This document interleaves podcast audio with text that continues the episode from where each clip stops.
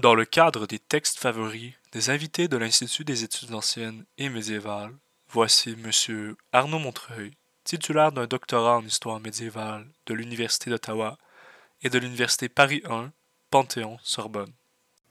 Franchissant les bornes de l'enfance, dans la première fleur du printemps de l'adolescence, Geoffroy parvint à sa quinzième année. Par mandement du roi Henri Ier Beauclerc, le comte reçut l'ordre d'envoyer avec pompe à Rouen, pour la Pentecôte prochaine, son fils qui n'était pas encore chevalier, pour qu'il participât aux réjouissances royales en vue d'y entrer en chevalerie avec les damoiseaux de son âge. Le lendemain, l'adolescent prit un bain comme le veut la coutume de l'entrée en chevalerie, et s'apprêta. Les ablutions finies, au sortir du bain, Geoffroy le noble fils du comte d'Anjou est couvert d'une chemise de lin, revêt une robe de drap d'or, un manteau teint de pourpre, met des choses de soie et des souliers brodés de lionceaux d'or. Ses compagnons, qui s'apprêtaient à recevoir avec lui l'honneur d'entrer en chevalerie, s'habillent tous de lin et de pourpre. Le gendre du roi sortit de la chambre avec la noble escorte de damoiseaux de son âge, et s'avança en public. On amena les chevaux, on apporta les armes, on les répartit entre eux. On amena à Langevin un cheval d'Espagne brillamment paré, qui était, à ce qu'on dit, si rapide que beaucoup d'oiseaux ne pouvaient le rattraper au vol. Il revêt une cuirasse sans pareille, aux mailles doubles, qu'aucune lance, aucun trait ne pouvait transpercer. Il revêt des choses aux mailles également serrées. On lui met des éperons d'or. On suspend à son cou un bouclier orné de lionceaux d'or. On met sur sa tête un aume brillant de pierres précieuses si bien trempé que le fil d'aucune épée ne pouvait l'entamer ni le fausser.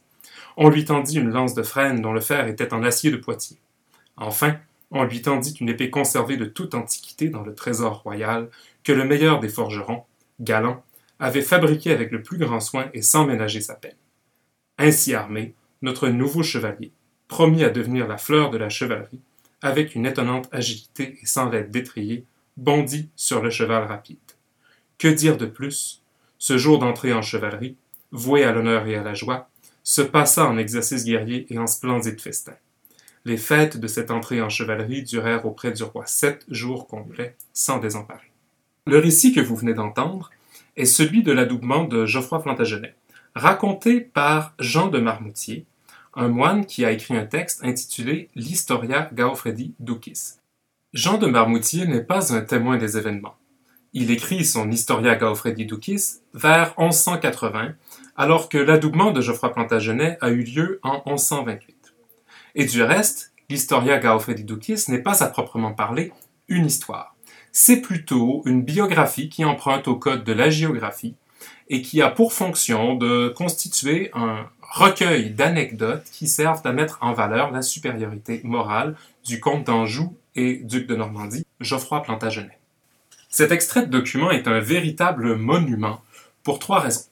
D'abord, c'est la première et la plus détaillée des descriptions en latin que nous ayons d'un adoubement. D'ailleurs, c'est un apax, parce que de telles descriptions n'apparaissent presque jamais dans des genres documentaires qui s'apparentent à la chronographie, bref, à l'écriture de l'histoire. La deuxième raison pour laquelle ce document ou cet extrait de texte est un véritable monument, c'est que c'est celui qui est constamment convoqué dans l'historiographie française et anglaise pour exemplifier l'adoubement chevaleresque alors même qu'il est tout à fait exceptionnel dans la production documentaire médiévale de langue latine.